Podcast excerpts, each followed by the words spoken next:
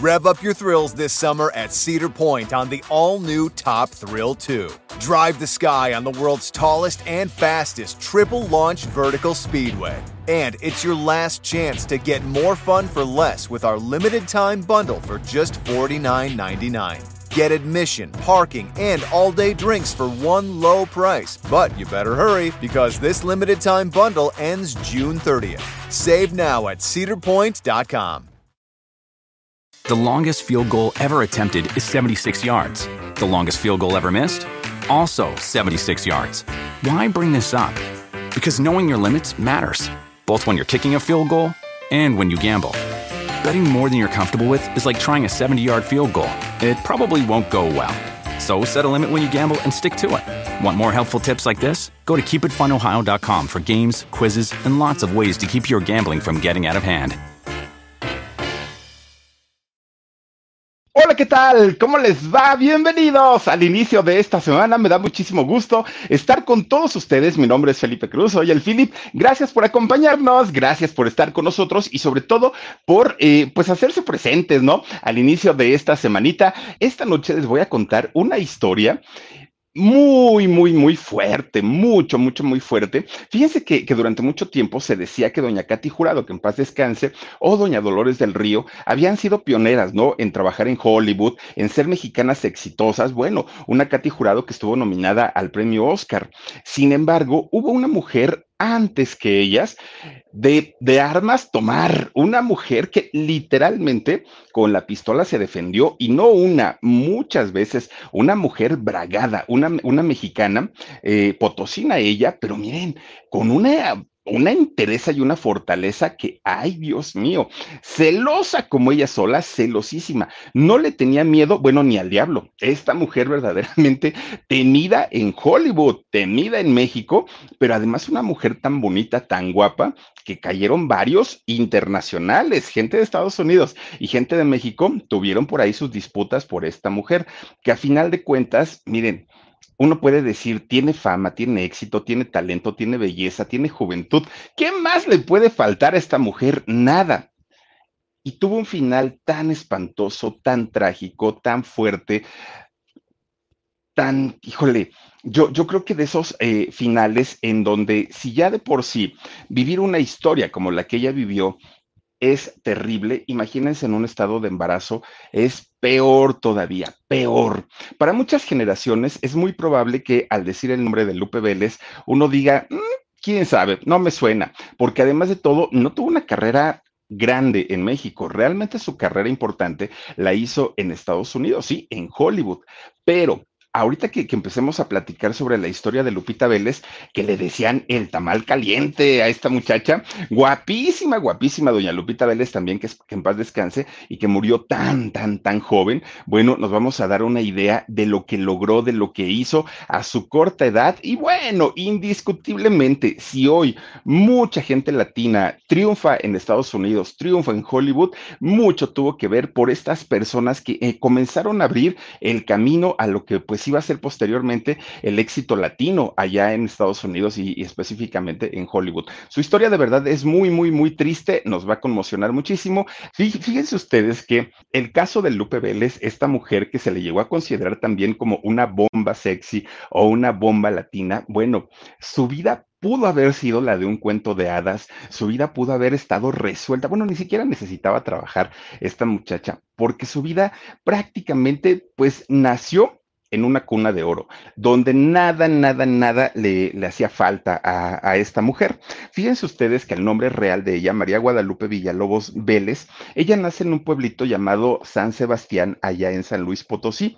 Ella nació en el año de 1908, es decir, hace 114 años, fíjense nada más. Y resulta que su papá de, de, Lupita era un hombre, de hecho era un coronel, un coronel llamado Jacobo Villalobos Reyes. Él venía de una familia de tradición. Don Jacobo venía de una familia no solamente de dinero, sino además de personas que se dedicaban a la milicia y el cargo de coronel en aquel entonces era eh, no sé ahora, ¿no? Pero en aquel momento ganaba su buen dinerito. Pero no solo eso, la, la, familia, la familia Vélez, fíjense que era una familia muy, bueno, en el caso de él era Villalobos, ¿no? El caso de él, eh, su familia era muy respetada justamente por el cargo y tanto los abuelos, el padre y él mismo, eh, Jacobo, eran personas que la gente los respetaba como señores, ¿no? Como grandes señores. Bueno, tenían prestigio, la familia tenía prestigio, tenía educación y tenía bastantito dinero. El problema que tuvo Jacobo es que una vez que él conoce, porque aparte le tocó obviamente la época de la Revolución Mexicana, que está en el año de 1910, él siendo coronel y el movimiento revolucionario se hizo en contra del gobierno y obviamente en contra del ejército. Eran los famosos federales y por otro lado estaban los carrancistas, los villistas, todos estos grupos que se levantaron eh, en diferentes lugares de México. Pues resulta que cuando este coronel Jacobo se da cuenta que en realidad esta lucha no era tan, tan loca, que no era una lucha tan, pues tan inventada, fíjense que él se une a las filas de la revolución. Don Jacobo pues prácticamente deserta, ¿no? del ejército y empieza a trabajar directamente con gente de la revolución mexicana. Y esto le ocasionó una de problemas tremendas, tremendas. El señor Jacobo era muy justo, pero era una persona difícil de carácter, era gritón, era escandaloso, a él le encantaba que las cosas se hicieran como él quería y de la forma y en el momento que lo, lo, dictaba. Para él no había una persona superior, él era el que mandaba, ¿no? Y por eso él se llegó a convertir en la oveja negra de su familia, en toda la familia que habían sido militares de alto rango, personas que se dedicaban pues obviamente a mantener la paz, ¿no? Social, de repente él se voltea en contra de, del ejército y pues para la familia era de no me hablen de este tipo porque pues ya anda ahora con, con los revoltosos que así les llamaban en aquel momento. Bueno, él estaba casado con una mujer muy hermosa en aquel tiempo de nombre Josefina Vélez Gómez y resulta que Josefina era una cantante de ópera. Esto le trajo más problemas todavía al coronel. ¿Por qué? Porque toda la gente que se dedicaba a ser artista en aquellos años era lo peor de lo peor de lo peor de lo peor. ¿Cómo era posible que, un eh, militar de alto rango, de una familia muy prestigiada, de familia de mucho dinero y muy, muy, muy respetada, se involucrara con una cantantucha de, de carpas? Eso no podía ser, era muy mal visto. Y esto, pues, le ocasiona más problemas todavía al coronel en aquel momento. Pues ellos, a final de cuentas, se casan. Ya, hacen una familia allá en San Luis Potosí y miren nada más, tuvieron cinco hijos. Dentro de estos cinco hijos estaba pues obviamente Lupita, Lupita Vélez. Ella utiliza el, eh, utilizó el apellido materno como nombre artístico o apellido artístico. Bueno, todos los hijos se dieron cuenta de lo, de lo violento que era su papá. Miren, ellos se dieron cuenta, incluso narran cómo es que vieron que su papá llegó a matar a varias personas eh, durante este conflicto armado que fue la Revolución Mexicana, pero él lo hacía sin temblarle la mano, claro, traía una formación militar, entonces para él no había ningún problema en sacar de pronto el arma y disparar a quemarropa, a él no le importaba. Bueno, pero el ejército, que además lo conocían perfecto a, don Jacobo y a toda su familia, ya estaban detrás de él. Entonces, ¿qué le tocó hacer a, don Jacobo, al padre de Lupe Vélez? Agarrar a su familia, agarrar a sus hijitos, a su mujer, y dijo, vámonos para la capital. Allá en la capital, pues los escondo o a ver qué hacemos, porque además ya se venían los pleitos entre los grupos revolucionarios y entre los federales. Entonces, llegan al Distrito Federal en aquel momento, a la capital de, México, y resulta que los esconde, ¿no? A toda su familia. Y él les dice, ¿saben qué? Yo tengo que ir a seguir peleando por la causa. Y eh, pues obviamente Lupita y, todos los hermanos y la misma mamá, pues se quedan así como de, no te vayas, no nos dejes, estamos en una ciudad diferente, aquí no conocemos a nadie, no, no, no hay trabajo, ¿de qué vamos a vivir? Pero él dijo, yo tengo un compromiso con mi país, con una formación tan estricta de este señor, dijo, ahí se ven, y entonces, pues la familia se queda prácticamente llorando y se quedan muy tristes porque el señor se fue. Fíjense que pasaron muchos años antes de que la familia eh, volviera a ver a, su papá. Pero resulta que durante este tiempo en el que el papá se ausenta, miren las famosas Adelitas de la época de la revolución y obviamente estos grupos rebeldes o revolucionarios con aquellos sombreros de palma, con sus, escopetas y así era como andaban en la bola, así le llamaban en aquel entonces a ir a pelear por lo que consideraban causas justas en aquel momento. Bueno, pues mientras este señor Jacobo andaba pues en la bola y andaba peleando por los derechos de, de, la gente que menos tenía, resulta que Lupita junto con sus hermanos y hermanas iban creciendo, ¿no? Se iban desarrollando. Pero Lupe tenía algo especial tenía el mismo carácter que su papá. Desde chiquitita, desde niña, uy, era recontestona, se peleaba con sus, con sus hermanos, se peleaba con sus amigos. Miren, a varias chamaquitas desde aquel entonces las agarraba de las trenzas, les hacía bolas y ah, las jalaba, pero horrible, horrible. Y entonces la mamá Claro que le decía, Lupita, ¿cómo andas haciendo eso, mija? Y se paraba así, pero miren, con, con una, en una postura de, de, retar a la gente. Y entonces hasta su mamá le tenía miedo, imagínense nada más a Lupita. Ya no sabía qué hacer con ella. Y decía, y luego mi marido que ni está conmigo, pero era en una sola hija, es como si hubiera tenido 10, porque era incontrolable la chamaca. Era entrona, Lupita, entrona. Ella era impetuosa, pero tenía un carácter además explosivo desde muy chiquita. Que si esto Top Thrill 2 is like no other course. Two 420 foot vertical speedways, three launches. All right, let's talk strategy. Copy that, driver. Go for maximum acceleration off the start. Roger that. You've got a short straightaway to push from 0 to 74 on the first vertical speedway. And what about the rollback? Rollback will set you up for an explosive reverse climb 420 feet in the sky so you reach zero G's in total weightlessness. 420 feet of straight up speed. Let's get it. Top Thrill 2, the world's tallest and fastest triple launch strata coaster. Get your tickets at cedarpoint.com. Hoy eh, un, un hijo tiene este tipo de conducta, la mamá o los papás inmediatamente los llevan a un médico, a un psicólogo, a un psiquiatra y pueden ser atendidos. Pero en aquel momento y en medio del movimiento armado de la revolución, ni dinero ni nada. Entonces dejaron que Lupita empezara a crecer pues con estos ímpetus y además de todo, desde ese momento tenía una actitud de diva y no había dinero y miren que las cosas estaban bastante, bastante tremendas. Bueno, pues resulta que a Lupita eh, se da cuenta su mamá que Lupita tenía como estas ganas de cantar, de bailar, era distinta en todos los sentidos, Lupita, ¿no? Era muy curiosa en todos los sentidos. De hecho, lo que hacía Lupita era imitar a, su, a sus familiares, ¿no? Decía, mamá, ¿te acuerdas cómo le hace la tía tal? Y los imitaba. Y que si los primos y que si los abuelos y todo, se la pasaba ella imitando sin pena, ¿eh? No crean que ella le, le, le temblaba la mano. Resulta que cuando va pasando el tiempo, Lupita armaba teatros digamos, como improvisados allá dentro de su casa.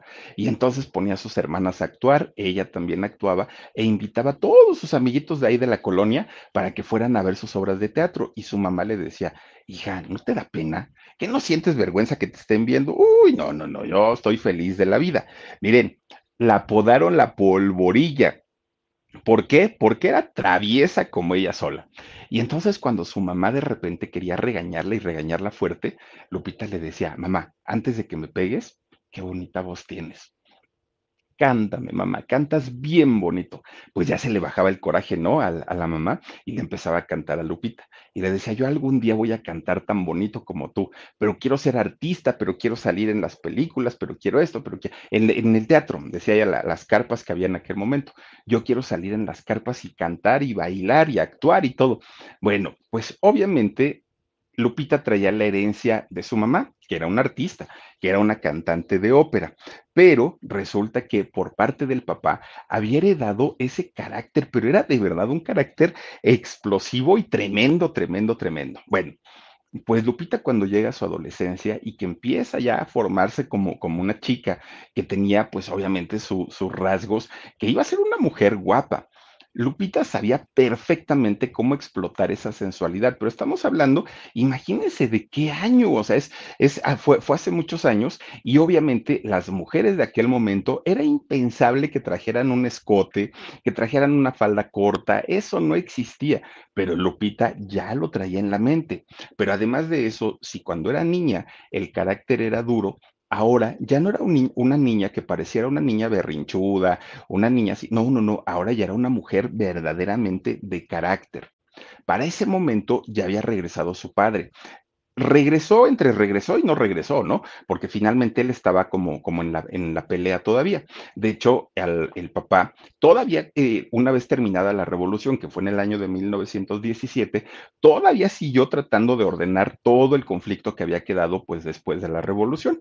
Bueno, pues resulta que los papás hablan entre ellos, ¿qué vamos a hacer con esta niña? Porque es tremenda, tremenda, no se está quieta con nada, todo el tiempo está pues ideando nada más cómo molestar a la gente, porque eso lo hacía Lupita. Para aquel momento ella tenía 13 años, Lupita Vélez. Entonces los papás dicen, vamos a tener que internarla en un convento, no hay de otra. Y allá que las monjas se arreglen con esta chamaca y que la regañen y que la pongan en cintura pero resulta que México todavía estaba pues sufriendo los estragos de la revolución y la mandan a Texas, allá a Estados Unidos, a San Antonio, a un convento llamado de Nuestra Señora del Lago entra Lupita a, este, allá al convento, ¿no? Obviamente en contra de su voluntad, ella no quería, pero los papás veían como única opción que la niña estuviera dentro de este convento, pues para que se reformara.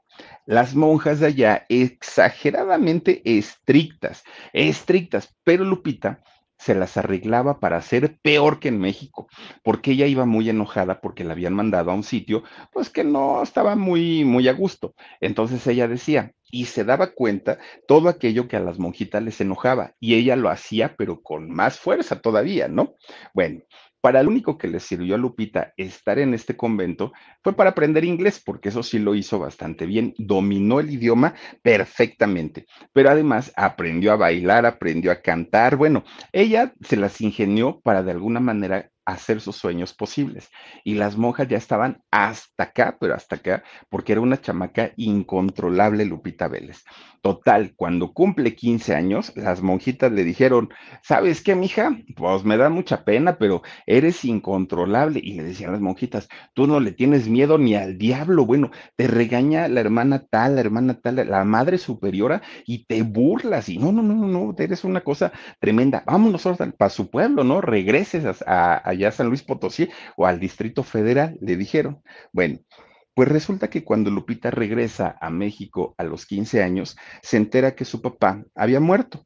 De hecho, fíjense que hay versiones que aseguran que eso le dijeron a Lupita, que su papá había muerto, pero que en realidad no fue así, que en realidad pues solamente se deslindó de su familia el, el señor hizo una nueva familia y pues ya nunca quiso saber nada de ellos. Hay dos versiones, ¿no? La que aseguran que el señor murió en un conflicto post-revolucionario y otras personas aseguran que en realidad los abandonó y nunca quiso volver a saber de ellos. Incluso esta gente que asegura que el señor continuaba con vida aseguran ellos que el Señor todavía estaba con vida al momento de que Lupita eh, muere, al, momento de que Lupita eh, pierde la vida. Bueno, pues al ya no estar el apoyo de papá que mal que bien, pues obviamente la respaldaba, mal que bien veía por ellas, pues obviamente les daba su apoyo también económico, pero en el momento que el papá, una de dos, o murió o se deslindó de ellas, pues obviamente su vida de, de la familia Vélez, pues había quedado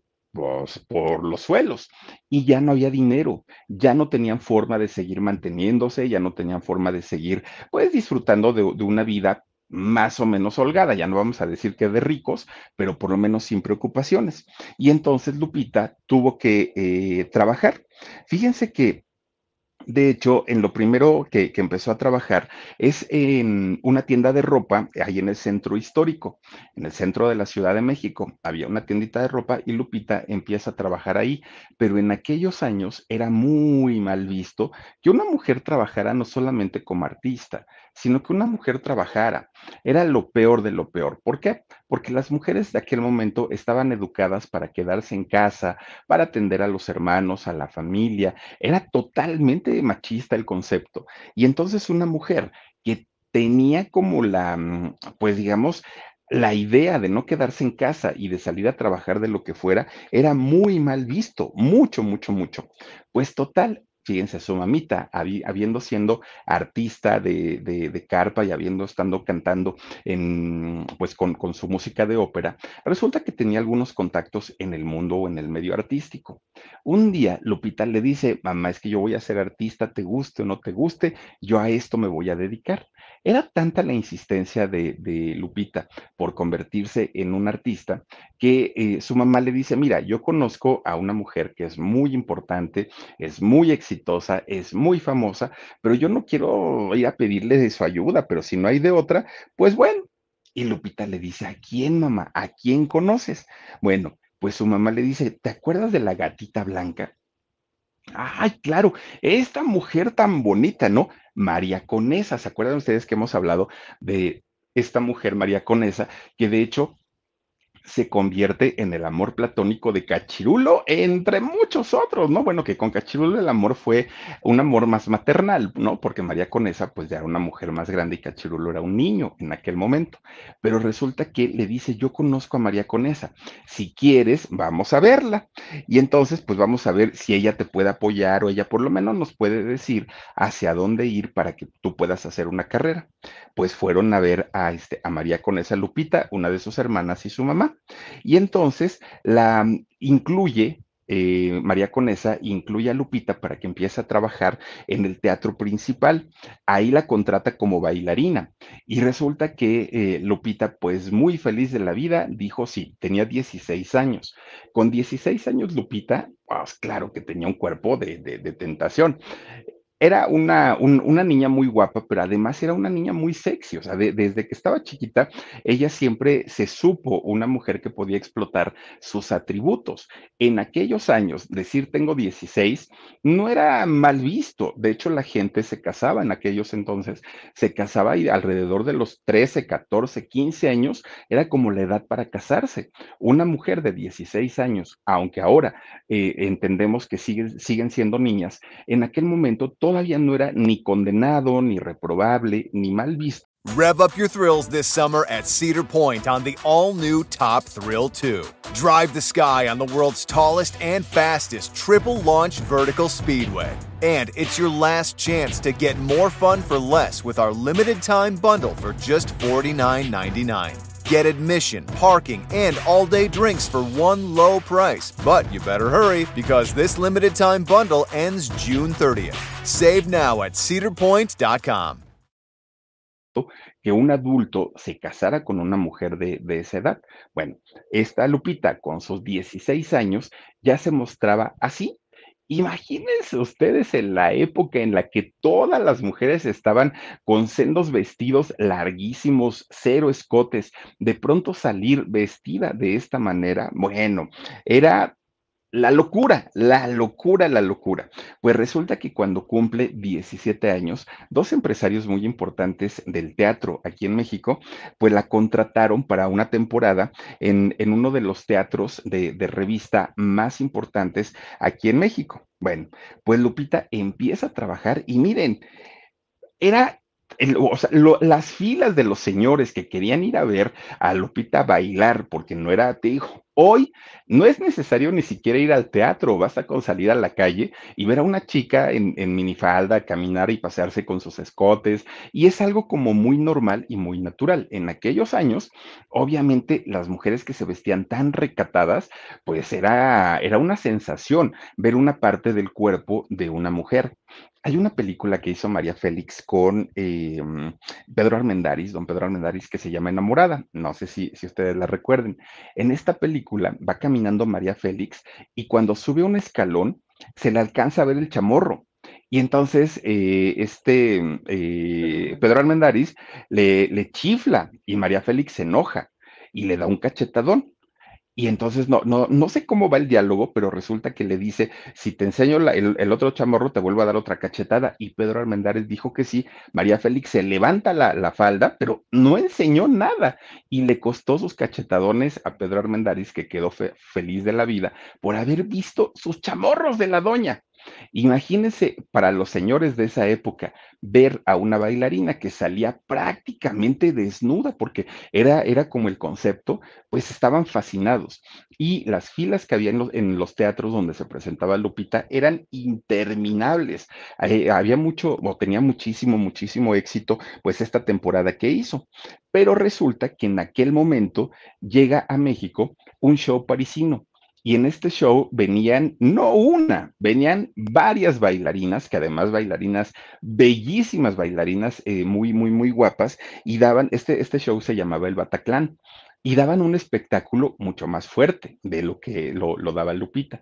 Era la competencia directa de este espectáculo. Claro, Lupita cuando se entera, ¿no? Que había pues este tipo de, de espectáculos, decía, a mí no me la hacen, yo voy a hacer mi espectáculo más fuerte y les voy a demostrar quién es Guadalupe Vélez, decía ella, ¿no? Se indignó y se enojó mucho. Bueno, pues resulta que estas chicas se presentaban en el Teatro Esperanza Iris, en el Teatro de la Ciudad actualmente.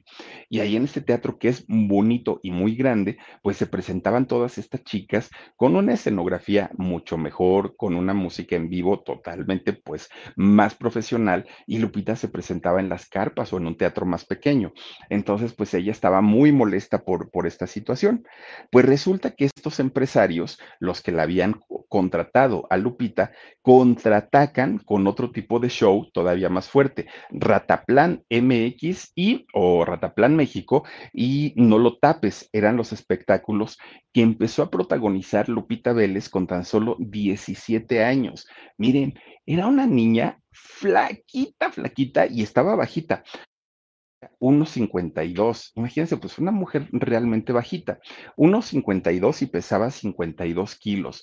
Era muy flaquita, pero no importaba el cuerpo. A final de cuentas, lo que la gente o los caballeros querían en aquel momento, pues era mirarle el cuerpo. Era lo que ellos querían. Entonces Lupita, con este espectáculo mucho más fuerte, pues empezó, porque además ella cantaba, bailaba y hacía cualquier cantidad de, espectáculo ahí, eh, pues en, en, este show que ella hacía en aquel momento, el rataplan y no lo tapes. Bueno, pues resulta que llegó a tener tanto éxito Lupita que en un solo día, en un solo día, tenía que repetir hasta 10 veces el mismo espectáculo, porque la gente se formaba y se formaba y se formaba, y salían unos y entraban otros y entraban otros, y Lupita tenía que trabajar tanto. Resulta que en un momento Lupita dijo, a ver, señores empresarios, si ustedes están ganando tanto, si ya me quemé yo, no porque le llamaban las exo del grupo de las exóticas a Lupita y a sus bailarinas, si ya me estoy quemando y me están diciendo que si las exóticas, que si no sé qué tanto, pues mínimo me merezco pues un aumentito de sueldo, ¿no? Pues sí me merezco ganar un poquito más. Pero los empresarios bien codos le dijeron, no, tienes un contrato firmado, tienes que cumplir este, este contrato, pero no hay aumentos. Y Lupita, con el carácter tan duro que era, dijo, mm, perfecto, no se preocupen, ustedes tranquilitos, yo sigo trabajando hasta que se me acabe mi contrato. Perfecto. Una vez que se le termina el contrato a Lupita, ¿qué creen?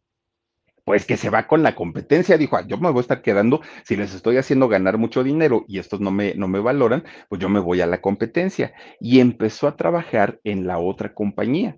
Y ahí Lupita, pues hacía sus tremendos espectáculos, pero estas vedettes que habían llegado de diferentes lugares, pues, prácticamente del mundo, eh, no la ven como una competencia a Lupita, porque aparte Lupita era bajita y era muy flaquita, y estas mujeres eran exuberantes, eran pues finalmente vedettes profesionales. No la ven como una competencia, la ven como poca cosa intentan humillarla, intentan sobajarla, ridiculizarla. Era, ellas venían dispuestas prácticamente a conservar su, espectáculo como había llegado del extranjero a México y no eh, pretendían ellas darle un lugar y menos a una mexicana y menos a una mexicana que les había dado competencia en aquel momento. El asunto era que el público que ya conocía el trabajo de Lupita, pues sí la amaba, sí la quería, le aplaudían. Y entonces Lupita lejos de decir, ay, es que nadie me quiere y es que las vedettes se portan bien mal conmigo. No, no, no, no, no, no, Lupita se burlaba de ellas, les contestaba, se ponía al tú por tú, era brincona porque las otras vedettes eran grandotas y frondosas y Lupita brincaba para, para darles, pero miren, Lupita les daba con el puño, no crean ustedes que nada más les decía palabras, no, Lupita brincaba ¡pum! Le sonaba una y le sonaba la otra. La prensa de aquellos años ya se imaginarán cómo estaban felices de la vida. ¿Por qué? Pues porque les daba cantidad y cantidad de, de, notas, ¿no? Y, y, Lupita pues estaba feliz porque la gente pues también le aplaudía muchísimo. Y entonces... Eh, Lupita empieza a tener fans de todo tipo, desde empresarios, desde políticos, desde escritores, dramaturgos, de todo. Miren, nada más para que se den una idea, un José Gorostiza o Renato Leduc estaban a sus pies de Lupita en aquel momento. Ella era una estrella en México, sí o sí, pero pues fíjense que siendo ella muy intrépida y siendo una persona que no se conformaba con nada, Lupita Vélez dijo, pues sí, aquí en México ya logré el éxito, ya soy la número uno en las carpas, me va muy bien, pero pues, pues como que, ah, pues me hace falta otra cosa. Y un día agarra su transporte y se fue a San Antonio, Texas, fíjense se va para Estados Unidos. Y aquí los empresarios decían, Lupita, es que quédate aquí, vas a hacer una carrera, mira, nada te falta, estás cerca de tu gente. Y decía ella, ya me aburrieron. O sea, ya me aburrió trabajar con los empresarios, ya me aburrió trabajar con, con todos ustedes y mejor busco otra cosa. Y se fue allá a San Antonio, Texas y empieza a trabajar lo mismo en shows de variedades.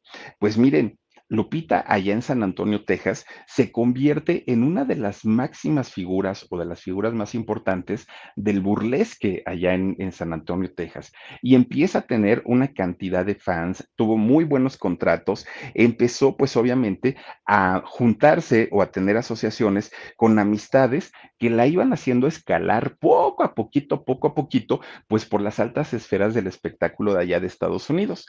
Hasta que de repente un día de, de amistad, en amistad en amistad, llega con el director eh, de escena, Richard Bennett. Y fíjense que este señor estaba buscando a una actriz con las cualidades de Lupita. Y entonces ahí le dijo, es que sabes que Lupita, estoy buscando a una actriz que me haga el papel de una cantinera mexicana. Así la quiero, pero la necesito bravía, la necesito con carácter, la necesito, pues que sea como tú, que sea entrona y que sea brincona, ¿no? Y entonces le dijo, vámonos para Los Ángeles y allá en Los Ángeles te muestro el set te vas a trabajar en Hollywood, te muestro el set y te muestro absolutamente todo. ¿Quieres o no quieres? Y Lupita dijo, híjole, es que si dejo aquí mi trabajo, ya que ya, ya, ya me formé una carrera, ¿no? Como, como vedette. Pero está bien, dijo, vámonos para allá, para Los Ángeles. Y ahí van. Pues resulta entonces que cuando llegan a Los Ángeles, le dicen a este señor Richard Bennett, ¿y ahora por qué te tardaste tanto? Dice Don Richard, no, pues es que estaba buscando a la actriz que, que, iba a ser la cantinera, pero ya la traigo. Miren esta belleza de chamaca que traigo, Lupita Vélez. Y que le van diciendo, uy, Don Richard, pero ¿para qué te la traes? ¿Desde cuándo ya está firmamos a la que va a ser la película? No, ya no la necesitamos, muchas gracias.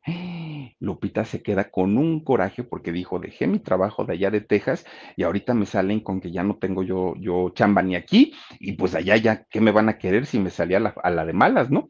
Y entonces Lupita pues dijo, bueno, pues ya me quedaré aquí tratando y a ver qué sale. Pues fue hasta un año después cuando la busca una persona llamada Harry Raff. Y este señor era productor de la Metro Goldwyn Mayer allá en Estados Unidos. La busca y le dice, a ver, Lupita, ven para acá. Vamos a hacerte unas pruebas, unas pruebas de vestuario y vamos a ver si podemos eh, trabajar contigo en algún proyecto. Top Thrill 2 is like no other course. Two 420 foot vertical speedways, three launches. All right, let's talk strategy. Copy that, driver. Go for maximum acceleration off the start. Roger that. You've got a short straightaway to push from 0 to 74 on the first vertical speedway. And what about the rollback? Rollback will set you up for an explosive reverse climb 420 feet in the sky so you reach 0 G's in total weightlessness. 420 feet of straight up speed. Let's get it. Top Thrill 2, the world's tallest and fastest triple launch strata coaster. Get your tickets at cedarpoint.com. hace un cortometraje que se llamó Marineros eh, Baywalt.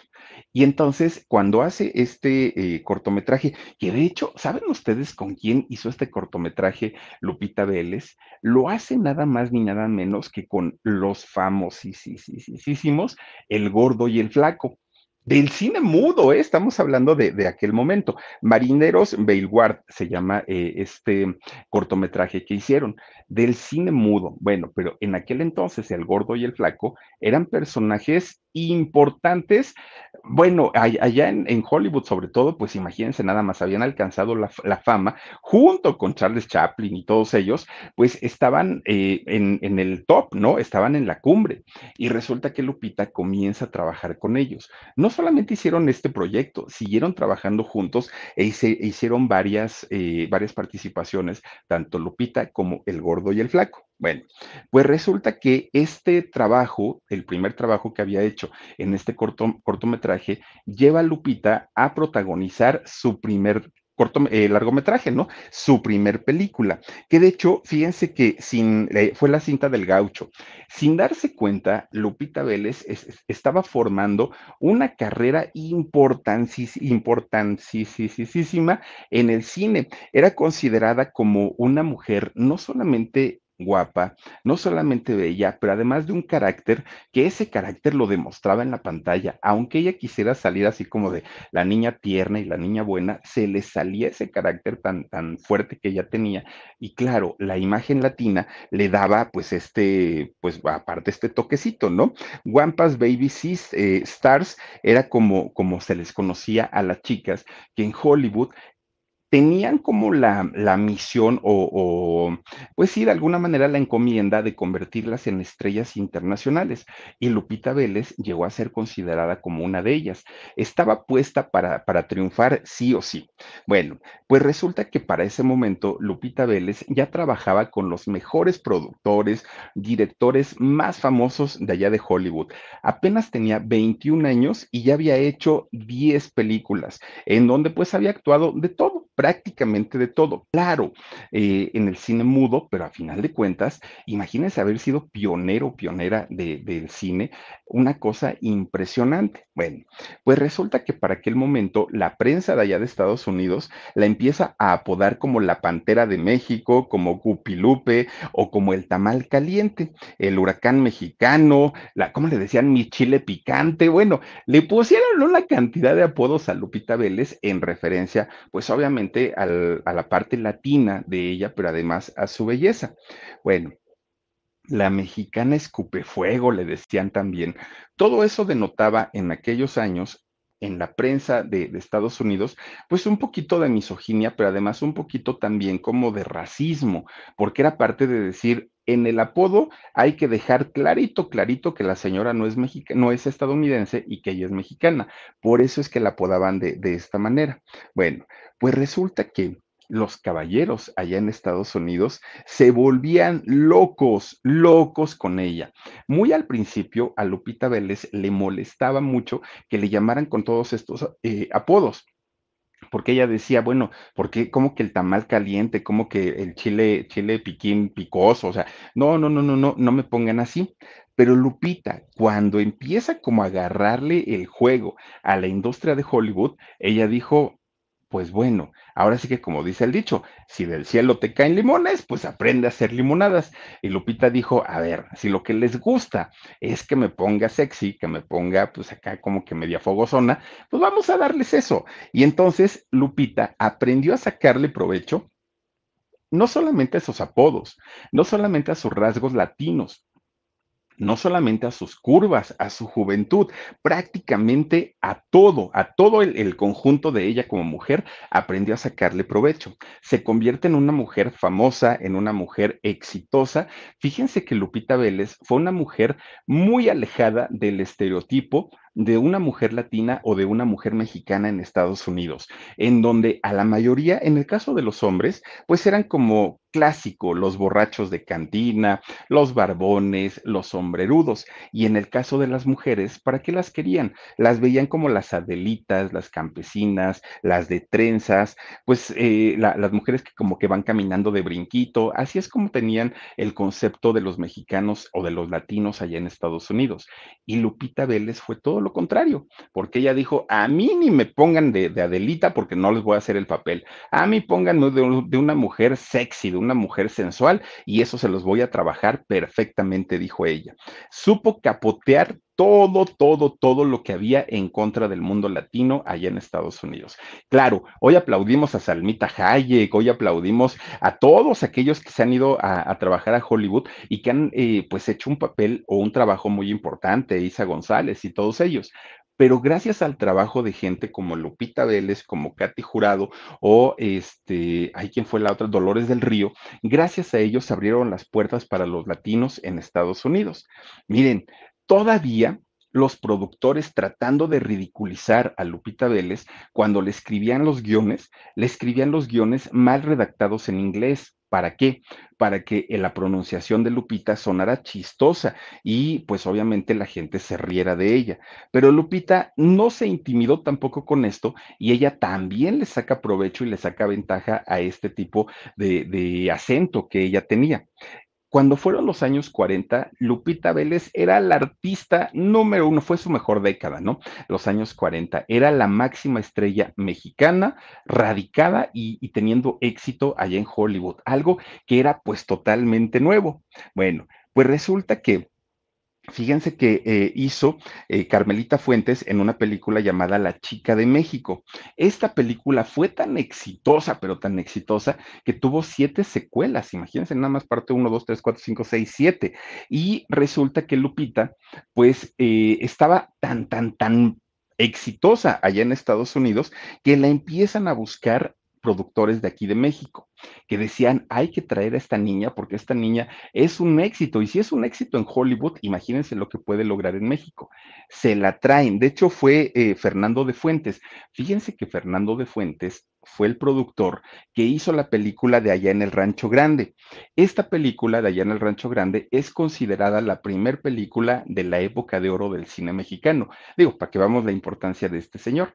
Pues Fernando de Fuentes habla con Lupita. Lupita, vente para acá. Mira, aquí en México yo ya hice allá en el Rancho Grande y fue una sensación, una sensación y estoy haciendo otra película que va a superar en éxito esta, esta película. Y entonces Lupita tenía 29 años en aquel momento.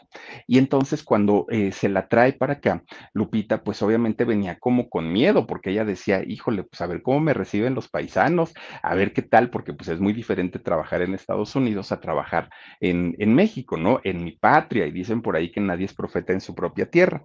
Pues resulta entonces que hace la película de la Sandunga con Arturo de Córdoba. Y ahí cuando, cuando llega Lupita al set de filmación, Fernando de Fuentes la, la trata como una reina, como una princesa. Bueno, era finalmente una diva, una diva del cine de Hollywood, mexicana ella, pero la tenía que tratar como tal, como una reina. Y esto, pues obviamente le trajo, nada más imagínense, ¿no? El, pues digamos que el odio y el recelo de las actrices mexicanas que ya estaban consolidadas en aquel momento aquí en México.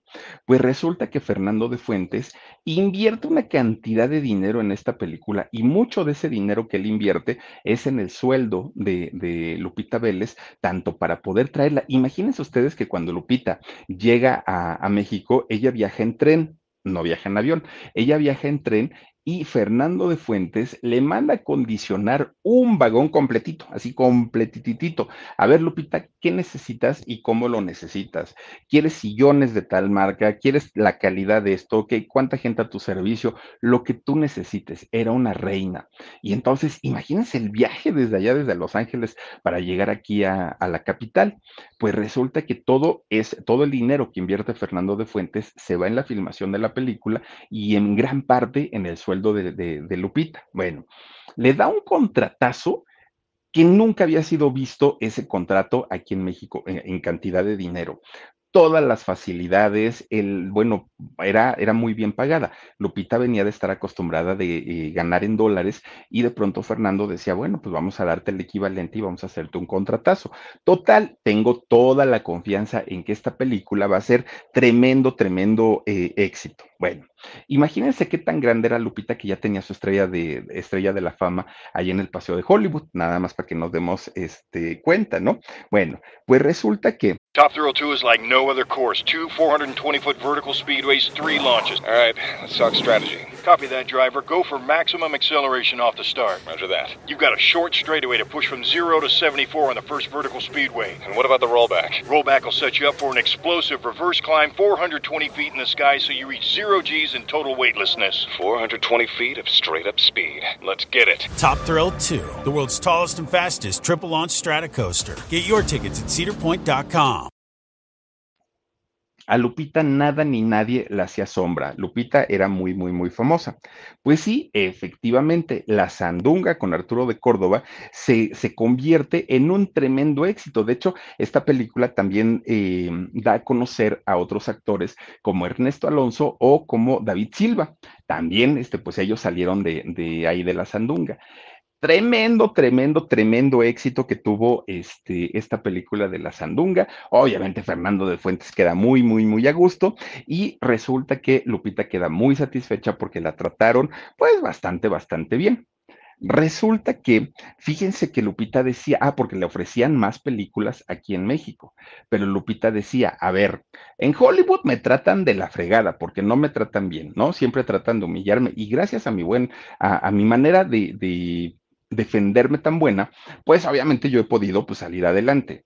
Pero aquí en México me tratan como una princesa y me tratan como una reina. El problema es que allá me tratan mal, pero me pagan bien. Aquí me pagan bien. No, sí me pagan bien, pero me tratan mal también, porque pues todas las actrices estaban en contra de, en contra de ellas. Bueno, pues Lupita decide regresarse, regresar a Hollywood y comenzar a trabajar. Pero cuando ella viene a México, allá en Hollywood, dijeron, sobre todo las actrices de aquella época, por fin se largó esta trenzona, ¿no? Ya trenzuda. Ya, qué bueno que ya no va a estar aquí porque nada más nos quita trabajo y ni nos deja progresar a nosotros. Estaban felices. Pero cuando Lupita decide regresar, bueno, le fue peor que cuando se regresó. ¿Por qué? Pues porque todas se le fueron encima a Lupita. Güerita Villarreal, muchísimas gracias por tu super sticker. Bienvenida y bonita noche. Oigan, pues Lupita dijo, si estos me declaran la guerra y quieren pasarse de listas conmigo, pues ahí les voy yo. Lupita era mexicana y Lupita sabía decir unas palabrotas, pero miren que la gente le decía, ay Lupita, y con esa boca comes. Pues sí, Lupita se las sabía de todas, todas, para ella poder defenderse y les decía sus palabrotas y en inglés. Y además de eso, Lupita tenía una forma de burlarse de una manera que hacía sentir mal a todas estas grandes actrices de, de allá de, de Estados Unidos. Pues resulta que la van a acusar con los meros meros de allá de Hollywood, todas las actrices, y van y dicen, es que ya no queremos que le den trabajo a esta mexicanita que nada más viene a echar pleito. Miren, esta mujer, por si no lo sabían, es revoltosa, es agresiva, es grosera, además sabe pelear muy bien. Eso sí, Lupita, igual que su papá, eran fans de Hueso Colorado del boxeo, les encantaba. Entonces, Lupita sabía perfectamente acomodar, miren, unos derechazos izquierdazos y hasta gancho al hígado. Se la sabía de todas, todas la Lupita. Imagínense nada más a, una, a una mexicana chaparrita contra una gringa grandota, ¿no? De repente un día, fíjense nada más, resulta que Lilian eh, Tashman, una actriz, obviamente de, de aquella época, también eh, una villana, ¿no? De, de, las películas allá en Hollywood, pues resulta que era de las principales que le hacían la vida imposible a Lupita Vélez.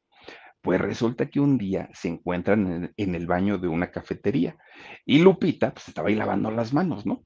Entonces llega es, esta mujer guapísima y exuberante, ¿no? Lilian eh, Tashman. Y resulta que Lupita ah, le dice, a ver, a ver, a ver, a ver, tanto y tanto que me has dicho, tanto y tanto que me has este, insultado, que me has sobajado y todo, ahorita, mija, ahorita, ahorita es el momento, ¿no? ¿Qué creen? Le agarra una tranquiza a esta mujer, pero a golpe limpio. Lupita se le fue encima y como esta mujer, Lilian, ni se la esperaba, pues la otra ya estaba pegando de gritos en el piso y Lupita encima de ella, pero miren, no crean que a cachetadas o a jalones, Lupita era puro puño cerrado. Se la fueron a quitar porque la otra estaba grite y grite. Y Lupita le dijo, y ahí de ti donde te vuelvas a meter conmigo. Pues miren, santo remedio, esta mujer ya no se volvió a meter con ella. Pues resulta que había otra actriz de nombre Norma Scherer, esta actriz canadiense, también trabajaba allí en Hollywood. Otra que también, miren, le hacía la vida imposible a la pobre de Lupita, ¿no? Se la traía pues en, en salsa, ahora sí que en salsa, se la traía a, a Lupita y Lupita ya estaba cansada. Pues un día Lupita se va a trabajar al set, pero se mete un cuchillo de cocina a su, a su bolsa, ¿no? De, de, su ropa. Y entonces Lupita llegó, miren qué guapa, ¿no? Esta Norma Scherer. Bueno, pues resulta que Lupita llega así como muy amable, vamos a trabajar, todo, ¿no? Todo pues así como muy, muy a gusto. De repente y de la nada, Lupita le aplica la hurracarrana, ¿no? A, esta norma, la agarra por atrás, la empieza a ahorcar y que saca el cuchillo, imagínense, saca el cuchillo, la agarró así y, y la otra pegando de gritos porque no sabía, y miren que esta norma alta y Lupita chaparrita, y le dice, a ver, donde me vuelvas y me sigas diciendo las cosas, para la otra te corto el pescuezo, le dice Lupita. Y, la mujer no sabía porque además vio el cuchillo, literalmente vio el cuchillo. Esta mujer casi cae desmayada, Norma Scherer, casi cae desmayada porque pensó que allí iba a morir. Y Lupita le dijo, esta fue una advertencia. A la siguiente, si tú me la vuelves a hacer, ahora sí, te me vas al cielo y te corto el pescuezo. Y entonces ya esta mujer Norma le empieza a bajar también, ¿no? Porque dijo, bueno, ya por lo menos, pues ya, ya, ya, este, ya me demostró de qué está hecha. Luego, otra, fíjense, otra actriz, estamos hablando de las actrices de aquella época hollywoodenses, Libby Holman, fíjense que ella, otra que hablaba pestes de Lupita. Claro, Lupita subió porque se acostó con tal productor. Claro, Lupita subió y siempre, siempre hablaba esta mujer, Libby Holman, hablaba muy mal de Lupita. Y resulta que Lupita, un día, así miren, de pasadita, de pasadita, le dice, a ver, ven, ven, ven, ven para acá tantito. Y se regresa la otra así, pero en altiva, ¿no? La otra se regresa, ¿qué quieres? Y Lupita pega el brinco y le zumba en la cara, pero le dio tremendo trancazo que también la tumba al suelo, pues ahora sí, por nocaut, tumba al suelo a esta mujer y de ahí, miren, pocas eran las actrices que pues se atrevían a hablar mal de Lupita o hacerle alguna grosería porque le tenían miedo. Pero no nada más era con las extranjeras, no crean ustedes. Pues resulta que para que aquellos años, perdón, Dolores del Río, la misma diva de México, pues también fue a hacer sus películas para allá, para, para Hollywood, ¿no? Y Dolores del Río se manejaba en otro estatus. Dolores del Río, de una mujer de abolengo, de una familia de mucho dinero, una niña bien, una, pues ya sabemos la historia de, de Dolores del Río, ¿no? Y entonces a Lupita no le caía bien, porque decía esta presumida, siempre está con que su ropa de marca, con que su, hagan de cuenta Laura Bozo, ¿no? Que siempre sale ahí con, sus, con su suéter este, Gucci. Bueno, pues resulta que eh, Lupita estaba muy enojada con Dolores del Río, no la tragaba. De hecho, le decía, Dolores, tú ni te me acerques porque eres un ave de mal agüero, le decía. Además, toda tu elegancia y lo refinada que eres, no, no, no, conmigo no checa. Entonces, pues mira, yo a los aristócratas, la verdad, nunca me he llevado bien con, con ellos, así es que ni me mires ni me voltees a ver. Bueno pues ahí tienen que un día resulta que hacen una comida la, gente de allá de Hollywood. Puro artista y puro ejecutivo de alto nivel, y ya sabrán, ¿no? Puro artista, imagínense, tener juntas a todas estas mujeres hermosas, preciosas, pues claro que, que, era una reunión de mucha elegancia. Entonces Lupita dijo, ay Dios mío, ¿qué me voy a llevar? Porque pues claro que ameritaba la ocasión irse bien vestidita. Y entonces fue a una de estas tiendas, ¿no? Así, muy, muy, muy elegantes, y le dice a, su, este, ¿cómo se llama esto? Su asistente, como, ¿qué me quedará? Señora, se ve usted preciosa con ese vestido, un vestidazo que se midió Lupita, que tenía una cola larga, pero bien bonita, y todas iban a ir así, ¿no? Con vestido de noche, muy elegante, y Lupita dijo, pues bueno, lo que me cueste va a valer la pena porque yo quiero llegar y, y partir plaza pues Lupita se lo compra. Ahí va con su bolsotota, ¿no? Del, vestido con una cola bien parecida de novia. Y resulta que llega, pero guapísima esta reunión, a, esta, a, este lugar. Y entonces cuando llega en la mera entrada, pues ahí estaba Dolores del Río. Sí, no, dijo, pues tan mal que me cae tan gorda que me cae la Dolores, bueno, pues total, no pasa nada, ¿no? Pues miren, ni siquiera la volteó a ver, ni la, nada, nada, este, Lupita pasó y pasó de frente. Pues resulta que Dolores Dicen que fue un accidente, dicen. Oh, la verdad no creo porque también doña Lolita se las gastaba. Bueno, pues resulta que Lolita le pisa la cola del vestido a Lupita. Y entonces Lupita cuando da el paso, se lo rompe, se le rasga totalmente con los taconazos que llevaba Dolores del Río. Se rompe su vestido. Rev up your thrills this summer at Cedar Point on the all-new Top Thrill 2. Drive the sky on the world's tallest and fastest triple-launch vertical speedway. And it's your last chance to get more fun for less with our limited time bundle for just $49.99. Get admission, parking, and all day drinks for one low price. But you better hurry because this limited time bundle ends June 30th. Save now at cedarpoint.com. Y entonces voltea esta Lupita, pero miren que estaba que echaba chispas, pero se queda viendo a su alrededor y pues vio a pura gente así pesada, ¿no? Y dijo, ahorita me las va a pagar esta vieja, no me voy a dejar. Bueno, total, se queda parada Lupita ahí. Y ya Dolores sigue saludando, ¿ves? Ella, Dolores muy elegante. Este, se queda platicando este, Dolores hasta que se va y se sienta, ¿no? Agarra mesa, ya se va con gente muy importante y resulta que Lupita dijo, ah, ya vi dónde se sentó esta canija, ahorita voy para allá, y se sentó muy cerquita de, Dolores, ¿no? Y ahí dijo, ahorita, aparte voy a estar escuchando a ver si, si, lo que hizo lo hizo por grosera o lo hizo porque de verdad fue un accidente. Bueno, pues resulta que Lupita llevaba su vestidazo, pero vestidazo así bien bonito. ¿Se acuerdan ustedes de estos guantes que son guantes así que llegaban hasta acá arriba, ¿no? Pues total, ya para la hora de la comida que ya habían servido su sopita, quién sabe de qué era de letras, la sopa de fideo, quién sabe de qué sería. Oigan, se quita el, guante, ¿no? Así se, lo quita, bueno, los dos, los dos guantes. Entonces los agarra Lupita y los hace así como dobladitos, así muy, muy acomodaditos, los empieza así como a hacer bolita y de repente queriendo que no queriendo la cosa, ya hecho bolas los guantes, agarra y ¡ay! se me cayeron, dijo la Lupita. ¡Ay, mis guantes! Oigan, no se los aventó a Dolores en el plato y pues obviamente con la, todas las, estas, ¿cómo se llaman? Las letras de la, la sopita de letras que se estaban comiendo le quedaron en la cara a Doña Dolores del Río, calientes además de todo. No, bueno, se para Dolores del Río enojadísima y le dice Lupita, ¿qué? ahora te la tragas. Así le dijo Lupita, pero estaba muy, muy, muy molesta. Se levanta Lupita ya sin sus guantes y sin la cola del vestido. Se levanta muy elegante y dijo, bueno, buenas noches, con permiso, adiós. Se retiró del lugar. Bueno, desde ahí Dolores del Río la pudo haber odiado, pero odiado, odiado a más no poder. Pues miren, Dolores del Río era aceptada, aplaudida, homenajeada allá en Hollywood, porque era una mujer elegante, porque era una mujer que se sabía que venía de, la aristocracia, tenía raíces aristócratas, una mujer que además sabía vestirse, Dolores del Río, que combinaba muy bien sus colores, sus joyas, una mujer elegante a final de cuentas. Y por el otro lado estaba Lupita Vélez, que era tenía un carácter espantoso, explosivo y pues obviamente, además, fíjense, eh, en el caso de, Dolores del Río, Dolores se involucraba sentimentalmente con puro patrón, productores y de gran nivel. Y Lupita no, porque Lupita se relacionaba con actores, con sus compañeros de reparto.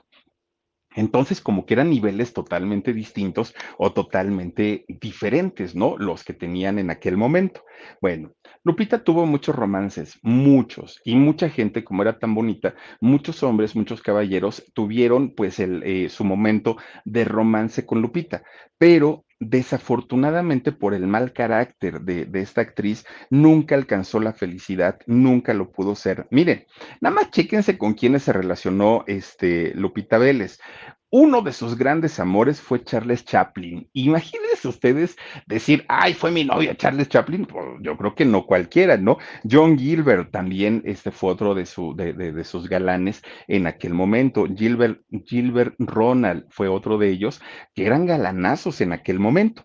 Eran, digamos que puro peso pesado, ¿no? De, de allá de Hollywood en aquel momento con los que Lupita se, se relacionaba. Resulta que Lupita tiene un romance con uno de los galanazos, galanazos de, aquella época, que fue Gary Cooper. Y resulta, ah, bueno, eh, eso allá en Estados Unidos, pero aquí en, México también se relacionó con, con este, eh, eh, ¿cómo se llama tu abuelito, hijo? Ah, Arturo de Córdoba. Bueno, pues resulta que Fíjense que con, con Gary Cooper, con, con, este gran actor, su romance, pues sí duró algún tiempo, no fue tan poquito, pero fue un romance, como la gran mayoría, muy conflictivos, mucho, muy conflictivos. De entrada, la mamá de Gary Cooper no quería a Lupita Vélez y no la quería precisamente por ser mexicana, pero además de todo, pues decía que tenía un carácter horrible, y eso era cierto, ¿no? Un carácter espantoso, pero su mayor preocupación de la mamá de Gary Cooper era que fuera mexicana. Eso no le gustaba, que, pudiera tener nietos con sangre mexicana. Bueno, Pues Cooper, apoyado por su mamá, empieza a, cometer una serie de infidelidades estando con Lupita. Y Lupita, cuando se entera, y cada que se enteraba de una infidelidad, peleaba con Cooper en lugares públicos. A ella no le importaba si estaba en un set de filmación, si estaba en un centro comercial, si estaba en un transporte. A ella no le importaba. Ella le echaba pleito, pero tremendo, tremendo, tremendo, para poder, este, pues obviamente sacar su coraje. En una de esas, un productor de allá de Hollywood le dice a Gary Cooper, oye Gary, si tú te sigues quedando con esta mujer, va a acabar con tu carrera porque a nadie le gusta verte pelear y discutir con tu mujer en público. Déjala, no puedes estar con esta mujer porque va a acabar con tu carrera. Vete a Europa, le, le dijo este productor, y te estás allá unos días, piensas en tu relación y si regresando quieres seguir con ella, adelante, pero lo más seguro es que vas a decidir ya no estar con ella. Gary Cooper le dice, ok, está bien, me voy a ir, pero no le avises. Yo le mando una carta cuando esté allá y ya le digo para tal fecha regreso. Pues resulta que la Lupita se enteró, se entera que el Gary Cooper ya se iba y que no le había, este, que no le había avisado. Oigan, se enojó tanto, tanto la, la, esta Lupita Vélez, que, ¿qué creen? Agarra un cuchillo y se lo clava en la espalda a Gary Cooper. A ese nivel eran los celos de, de Lupita, ¿no? O sea, estaban realmente muy mal. Pues bueno, una, una, versión apuntaba a que Lupita había hecho eso, pero otra versión decía que Gary iba a agarrar un tren para posteriormente pues irse a, a, Europa, no agarrar el avión e irse a Europa. Pero resulta que se entera Lupita y que fue a alcanzarlo en el tren. Ahí va, ¿no? Lupita corre y corre. Pues resulta que Lupita saca una pistola y empieza a echar tiros al aire para intimidar a Gary Cooper que se bajara del tren y se quedara con ella. Era una cosa verdaderamente de, locura, ¿no? Todo lo que hacía esta mujer. Bueno, pues mucha gente dice que sí y eh, le disparó, otros dicen que sí le clavó el puñal, pero finalmente lo que haya sido, pues eran actitud, actitudes que no iban, ¿no? Con, con pues el personaje de una mujer triunfadora allá en Hollywood. Bueno, pues resulta que Gary, muchos años después, él seguía reconociendo que el gran amor de su vida había sido Lupita Vélez. Fíjense, él decía, a mí me encanta esa mujer, yo me hubiera quedado con ella, pero el problema era su carácter y sus celos. Era tremenda, tremenda. Bueno, pues resulta que después que termina esta relación con Gary Cooper, Lupita se relaciona con un hombre que había sido medallista olímpico, Johnny Waynes Mueller. Resulta que este hombre posteriormente, fíjense que se convierte en uno de los tarzanes más famosos en la historia de allá de Hollywood. Muy guapetón, ¿no? Eh, es este muchacho muy atlético, súper delgadito, pero marcado, de esos cuerpos perfectos. Pues resulta que eh, Lupita se enamora de este muchacho, de Johnny Waynes Mueller. Y resulta que pues se casan, fíjense, se, se casaron ellos dos y pues nuevamente sale la personalidad de Lupita, muy agresiva, ella era la que tenía que, llevar el mando, ¿no? De, de, la relación, no permitía por ningún motivo que este muchacho Johnny pues tuviera como, como el mando, ella siempre era la que tomaba la iniciativa en todo. Duraron cinco años casados, ellos. Bueno, pues de repente lo, los productores, cuando este Johnny llegaba a los sets de, de, filmación allá en Hollywood, se daban cuenta que este hombre llegaba todo moreteado, todo moreteado, cara, arañado, horrible, horrible, ¿no? Los maquillistas o las maquillistas batallaban muchísimo porque decían, oiga, don Johnny, ¿cómo le tapamos tantos moretones? ¿Quién se los hizo? Ah, es que me atoré en una enredadera y eso fue lo que pasó. No, es que este, iba yo pasando en la calle y me aventaron una piedra, siempre justificando todo en realidad pues eran moretones que le, que le hacía Lupita, fíjense, contra Tarzán, ahora sí que se ponía contra Tarzán. Bueno, pues resulta que estaba Lupita con este hombre, con Johnny estaban casados, pero de repente, fíjense que, que, Lupita viaja a México y con Arturo de Córdoba, que ya había trabajado cuando hicieron la Sandunga, pues Arturo de Córdoba se enamora de Lupita, de, de, Lupita Vélez y empiezan a tener un romance, Lupita y, y este Arturo de Córdoba. Claro, Arturo de Córdoba en aquel momento estaba casado, pero además sobre Arturo de Córdoba se venían toda la cantidad de, chismarajos que además de ser casado tenía romances con caballeros. Entonces, pues obviamente Lupita conocía todas esas historias, pero se dejó querer por Arturo de Córdoba. Su relación con, con este Johnny, obviamente, pues se terminó cuando Johnny se entera que Lupita pues había cometido una infidelidad con Arturo de Córdoba. Bueno, pues resulta que aunque los dos eran eh, pues casados, tanto Lupita como, como Arturo, ellos decidieron continuar con esa, con esa relación. Bueno, pues resulta que Lupita, siendo temperamental como ella era eh, en, aquel momento, resulta que Arturo muchas veces le decía, Lupita, ya hay que terminar esto, mira que yo estoy casado, tú estás casada, cada quien hay que seguir por, por su lado. Pero Lupita lo chantajeaba y le decía, Arturo, si tú me dejas, yo me doy un tiro. Claro, Arturo de Córdoba, que conocía la personalidad de Lupita, decía, esta sí lo va a hacer, mejor sigo con ella. Bueno, pues total, fíjense que dicen que, que, de hecho su romance, el romance entre Arturo de Córdoba y Lupita Vélez nunca terminó, pero pues finalmente, pues, pues sí estaban las cosas ahí como, como muy extrañas, porque un día Lupita Vélez fue a buscar a Arturo de Córdoba para hablar de, algunas, de algunas situaciones, ¿no? Que, que, tenían ellos. Y ahí, fíjense nada más que Lupita conoce a un muchacho austriaco en un set de filmación donde fue a buscar a Arturo de Córdoba. Va y, conoce a un muchacho que era extra, eh, este muchacho, por cierto, Har, eh, eh, Maresch, este muchacho austriaco, seis años menor que, Lupita. Bueno, pues resulta que se conocen. Lupita estaba, fíjense, estaba, estaba casada, ¿no? Con, con, este muchacho, este Johnny, pero además estaba con Arturo, pero además ahora había conocido a este muchacho austriaco.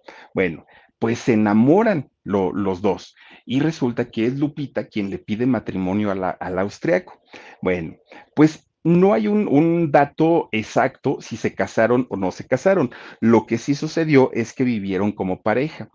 Resulta que ya estando como pareja, Lupita queda embarazada. Y fíjense que cuando le dice a, Harald que no, bueno, que había quedado embarazada y que se iba a convertir en mamá, este hombre pues no se hace responsable. Y le dice pues que por qué no se cuidó, que él no quería ser papá, que él quería triunfar en Hollywood, y, entonces le empieza a dar una cantidad de, de, pretextos y Lupita pues obviamente queda muy desilusionada y queda muy lastimada por esta situación. Hay otra versión que aseguran que ese hijo en realidad era de Arturo de Córdoba, pero que Lupita pues obviamente sabía que Arturo era, era casado, ¿no?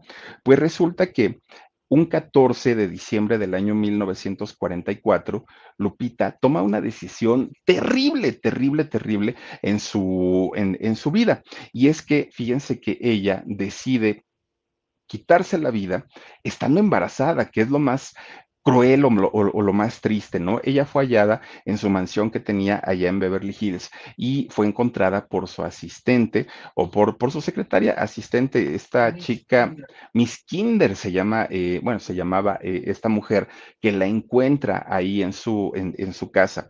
¿Qué era lo que había pasado con, con Lupita Vélez? Miren, hubo muchísimas teorías, y siendo Estados Unidos, que allá pues obviamente se hacen las investigaciones de una manera tremenda, inmediatamente las versiones empezaron a salir y no fue una, fueron muchas. Para, primero, la versión oficial o lo que cuenta la versión oficial es que Lupita Vélez el día 13, un día después de su santo, que se festeja en México el Día de las Lupitas, el 12 de diciembre, al siguiente día, el día 13, ella organizó un tremendo pachangón ahí en su casa, una cena donde invitó a la crema innata de Hollywood, ¿no? Puro, puro pesadote y pesada de allá, sus grandes amigos. Hizo de comer, eh, hizo comida mexicana, pero además hubo todas las bebidas habidas y por haber, ¿no? Bueno, termina, hicieron hasta molito, imagínense, termina la, la, fiesta, termina la pachanga tremenda, tremenda que hicieron ahí en la casa de Lupita en Los Ángeles. Y entonces ella dijo, ay, pues ya, ya me cansé, ¿no? Ahorita pues ya, ya se acabó la fiesta, me voy a dormir a mi habitación. Eso se lo dijo a Miss Kinder, esta mujer que era su asistente sube a su cuarto y Lupita abre su tremendo guardarropa, no más imagínense, ¿no? De una estrella de Hollywood. Abre su tremendo guardarropa y Lupita empieza a buscar el vestido que a ella más le gustaba, un vestido precioso, maravilloso. Y entonces todavía Miss Kinder le dijo, señora, ¿va a salir? No, ¿por qué? No, pues es que como la veo que está buscando su ropa, pues, pues por eso le pregunto. No, no, no, estoy acomodando nada más. Ah, bueno, y se bajó Miss Kinder. Pues resulta que Lupita se puso un vestido elegante, pero muy, muy, muy elegante. Empieza a colocar una cantidad de velas en su habitación y las prende. Imagínense qué bonito, ella vestida tan, tan elegante y luego las velas y apagada la luz, ella dijo, wow, no, pues qué ambiente tan, tan, tan bonito. Y para rematar, puso una de flores, pero cantidad de flores dentro del cuarto. Estaba acondicionando un, un lugar íntimo y, muy elegante, muy bonito, además de todo. Claro, si, si Lupita hubiera aprovechado para tomarse una copita de vino, algo como, o leer un libro, en ese ambiente debió haber sido algo maravilloso, pero esa no era la idea que tenía Lupita. Resulta que Lupita tenía, tenía el frasco de un medicamento que en realidad era un sedante, se llama Seconal. Y este sedante, pues obviamente muy, muy, muy potente, Lupita se lo empieza a comer a puños, o sea, a puños empieza uno tras otro, tras otro, y cuando ya se estaba ahogando, Lupita, pues se avienta el trago de whisky, imagínense nada más, se, se pone, bueno, hasta ahí quedó la cosa. Al otro día es cuando Miss Kinder entra a su habitación y la ve acostada sobre su cama y estaba pues ella ya sin vida. Habla a los servicios de emergencia, llega la policía, se hacen todas las investigaciones y bueno, se supone que Lupita eh, dejó dos cartas póstumas. Ella tenía 36 años y en esas cartas póstumas, una era para Harald, para su, su esposo, el padre de su hijo, y en esta pues le estaba reclamando todo el abandono, ¿no? Que, que había sufrido Lupita en un momento tan bonito para una mujer que era justamente el embarazo y le reclamaba que solamente la había utilizado para poder hacer una carrera importante en Hollywood. La había visto como un trampolín y no como una mujer. Y la otra carta estaba eh, dirigida a su asistente, a Miss Kinder. Y resulta que ahí le, le, pedía perdón, le decía, discúlpame por haber tomado esta decisión, te encargo todos mis asuntos legales, encárgate de todo lo que se quedó pendiente y... Eh, pues mira, guárdame el secreto. Solamente tú Tú, Miss Kinder, solamente tú conoces qué fue lo que pasó y cuáles fueron las razones por las que tomé esta decisión, pero guárdalas. Bueno, según la, las versiones que salieron, es que Lupita, estando embarazada, pero habiendo tenido el rechazo de un Arturo de Córdoba, que ya la había eh, cortado muchas veces, teniendo el rechazo de su propio esposo, pues ella no quería ser madre soltera, que en aquellos años convertirse en madre soltera era lo peor que le podía pasar a una mujer, ¿no? Era muy mal visto. Y Lupita no quería convertirse en, en madre soltera y por eso había decidido terminar con su vida en aquel momento.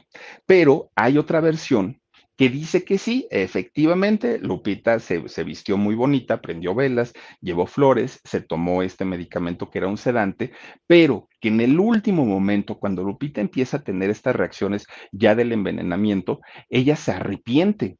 Y entonces Lupita empieza a tomar agua, obviamente para, para lavar, y todavía intenta pues vomitar para sacar todo, todo este medicamento. Y que ella misma se ahoga con el, con el vómito que, ella misma se había producido y que la encontraron pues prácticamente con la cabeza dentro del retrete. Así es la otra versión que aseguran que fue la muerte de, de eh, Lupita Vélez. Pero fíjense que hay otra versión todavía en donde dicen que Lupita le fue a decir a Arturo de Córdoba que el hijo que ella esperaba no era de su marido, no era de Harald, que en realidad este hijo era de él, que era de Arturo. Pero, eh, de hecho, fíjense nada más, que él, los tres estaban enterados de esta situación, tanto Harald como eh, Arturo y Lupita, los tres sabían lo que estaba pasando, pero habían quedado de acuerdo en que la paternidad la iba a cargar el esposo de, de Lupita para que no hubiera mayores complicaciones. Entonces, que las cosas estaban muy bien entre ellos, pero resulta que un día Lupita fue a ver al departamento Arturo de Córdoba, pues en las visitas habituales que ella le hacía. Y resulta que ahí, pues eh, cuando, cuando toca la puerta para la casa de Arturo, abre la, la, asistente y resulta que Lupita le dice, ¿y el señor? Ay, pues está allá arriba en su cuarto. Eran casas enormes en aquellos años. Ahí está en su cuarto. Hace ratito pues vino una persona, pero no sé si ya se fue, dijo la asistente. Ah, bueno. Entra Lupita como muy confiada a la recámara de Arturo de Córdoba y ahí se encuentra en, pues, en una situación muy comprometedora a Arturo de Córdoba, que estaba con quien fuera su marido, fíjense, con Harald, nada más imagínense los dos teniendo relaciones y Lupita en la puerta parada viendo lo que estaba sucediendo. Esto que ella vio la hizo enloquecer y fue la que, lo que la llevó a tomar esta decisión. Estas versiones son versiones no oficiales y que salieron después de la muerte de, Lupita. Imagínense nada más la, la, situación tan, tan fuerte, ¿no? Lupita hizo 45 películas, dos de ellas las hizo en México, solamente dos. Fíjense que el día de su, de su funeral allá en, en Estados Unidos, llegaron más de cuatro mil personas para que veamos pues la importancia que sí tenía esta mexicana allá en, en, Hollywood. Cuando sus restos fueron traídos aquí a la ciudad, gente como eh, Cantinflas, ah, pues miren ahí, ahí vemos a don Jorge Negrete, estuvo Cantinflas, Jorge Negrete y María Félix estuvieron en el funeral justamente de Lupita. Cuando, cuando ya pasa el tiempo y la gente comienza a analizar qué era lo que había sucedido con Lupita y por qué tenía ese carácter y por qué era tan explosiva, se llegó a la conclusión que Lupita padecía del trastorno bipolar y era maníaco depresiva. Estas enfermedades, que además son enfermedades muy fuertes, que al día de hoy se pueden controlar, en aquel momento, al no haber sido eh, enfermedades entendidas y comprendidas, pues no se atendieron e hicieron que Lupita pues cayera en esta desafortunada situación que eh, pues la llevó a quitarse la vida. Los restos de Lupita aquí en México están en el lote de actores del Panteón Dolores, el Panteón Civil de Dolores, que está en la zona de constituyentes. Y Lupita, pues desafortunadamente muere bastante, bastante joven a los 36 años. Han pasado 78 años de su muerte y al día de hoy tendría 114 años Lupita Vélez, una mujer con un carácter y un temperamento fuerte, pero gracias a ese temperamento es que Lupita logró convertirse en una de las estrellas más importantes de Hollywood, siendo mexicana y que no se dobló por nada ni por nadie. Una mujer que, miren, no le importó prácticamente ponerse al brinco y al tú por tú con las máximas estrellas de allá de Hollywood y de México también. Ese carácter le, sirvió, pero a final de cuentas terminó por coartarle, ¿no? Su, su vida y la de su hijito, que es lo más lamentable en este caso. Pero bueno, pues ahí está parte de la historia de la vida de Lupita Vélez, extraordinaria actriz que sí, Entendemos que al día de hoy su nombre no es muy conocido, su nombre no es tan popular, pero a final de cuentas eso no le quita lo talentosa, lo exitosa y haber sido pionera en haber llegado a una industria bastante, bastante elitista, como lo es la, la, y que sigue siendo elitista, como es la industria de Hollywood, imagínense nada más. Pero bueno, cuídense mucho, descansen bonito, bonito sueño, adiós, besos. The longest field goal ever attempted is 76 yards. The longest field goal ever missed? Also 76 yards. Why bring this up? Because knowing your limits matters, both when you're kicking a field goal and when you gamble. Betting more than you're comfortable with is like trying a 70 yard field goal. It probably won't go well. So set a limit when you gamble and stick to it. Want more helpful tips like this? Go to keepitfunohio.com for games, quizzes, and lots of ways to keep your gambling from getting out of hand. If a friend asks how you're doing, and you say, I'm okay, when the truth is, I don't want my problems to burden anyone. or you say, Hang it in there. because, If I ask for help, they'll just think I'm weak. then this is your sign to call, text, or chat 988 for free, confidential support. Anytime. You don't have to hide how you feel.